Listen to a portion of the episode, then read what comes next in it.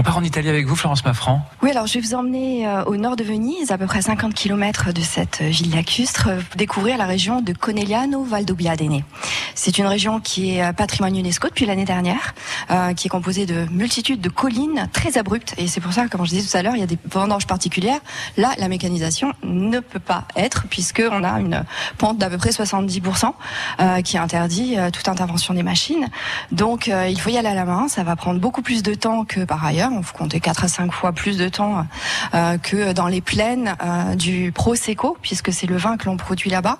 Alors on connaît Prosecco, euh, c'est un vin plutôt d'été que l'on consomme souvent en cocktail. Il s'agit du Bellini qui est. Il n'est pas naturellement orange. Hein. Non, je confirme. on, y ajoute quelque chose. Et, là, dans cette région de Conegliano Valdobbiadene, on va avoir un Prosecco superiore. C'est-à-dire que c'est un, un, vin beaucoup plus qualitatif. Il a une appellation DOCG. Euh, et euh, de par déjà son exposition, par ses collines, euh, le vin va être cultivé d'une manière tout à fait différente, avec une parfaite exposition de ces collines au soleil.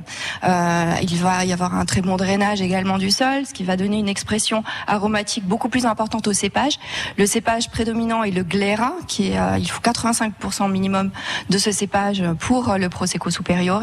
Ensuite, on peut ajouter, en fonction de la, la sucrosité des années, d'autres cépages autochtones le verdicchio, le vermentino, qui peuvent euh, s'ajouter.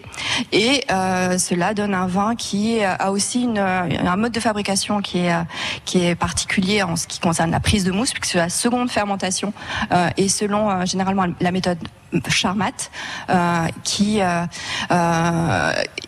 qui se déroule dans une cuve close et Pourtant, aussi certains domaines euh, peuvent euh, procéder à une fermentation traditionnelle euh, sur certaines cuvées.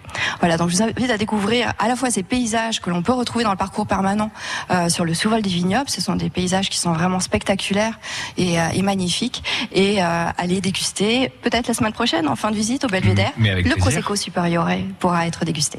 Merci beaucoup Florence Maffran. Voilà, je veux vu que tout le monde a acquiescé en parlant de ce vignoble. Tout le monde semble le connaître et est d'accord avec vous pour dire que c'est un très très beau vignoble.